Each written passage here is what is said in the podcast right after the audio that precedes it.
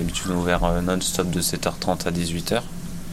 Et là, bah, on a pris euh, bah, des mesures, euh, on ferme plus tôt pour pouvoir mieux désinfecter au quotidien. On fonctionnera à restreint, 5 d'un côté, 5 d'un autre.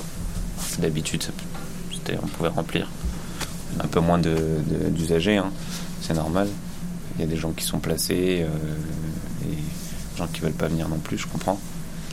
Et euh, donc on était à, on était à plus. avant, on était peut-être à 200, euh, 200 par jour, alors que là, on peut être à 150, 140.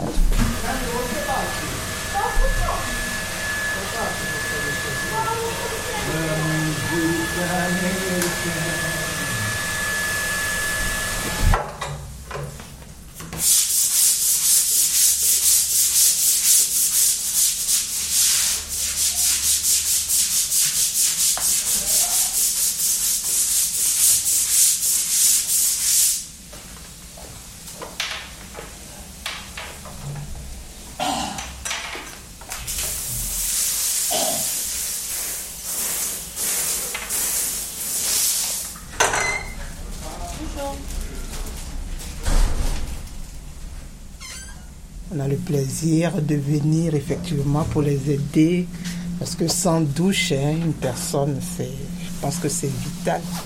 On ne peut pas rester, donc on fait aussi des efforts, mais on a un peu de crainte, on suppose que ça va aller. Pour nous, pour les usagers, si. hein. On ne sait jamais. hein. Un virus qui passe dans l'air qu'on ne voit pas. Au début, il y en a même qui téléphonent pour savoir ce que c'est ouvert parce que pour eux, ça devrait être fermé. Mais quand ils apprennent que c'est ouvert, ils sont contents, ils viennent. Bon, pour aller jusqu'à 150 personnes dans le confinement, je pense qu'ils sont contents. Parce que même dans les trams, hein, il n'y a même pas 10 personnes. Pour dire qu'ils n'ont pas peur de venir, ils sont contents. C'est la première fois que je viens en bain douche parce que ma voiture elle est tombée en panne je vis dans ma voiture. Voilà, avant j'allais à la salle de sport pour prendre ma douche. Comme les salles de sport sont fermées, on peut plus. J'allais à la station service et comme la voiture est en panne, bah, je peux pas aller à la station service. Du coup c'est la première fois que je viens ici et je trouve que ce système il est vachement bien.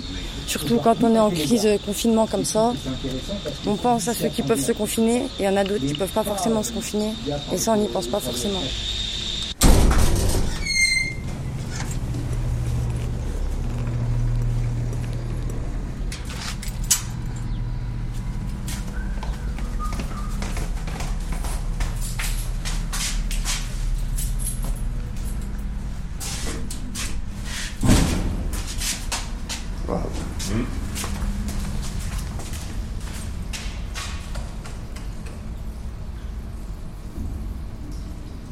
L'eau en général, elle, évoque quelque chose de vivant. On peut pendant des heures et des heures regarder ou écouter le flux et le reflux euh, d'une mer ouverte, par exemple, où il y a des grosses vagues. On peut pendant des heures regarder la pluie qui tombe, la neige. On peut pendant des heures regarder euh, des nuages.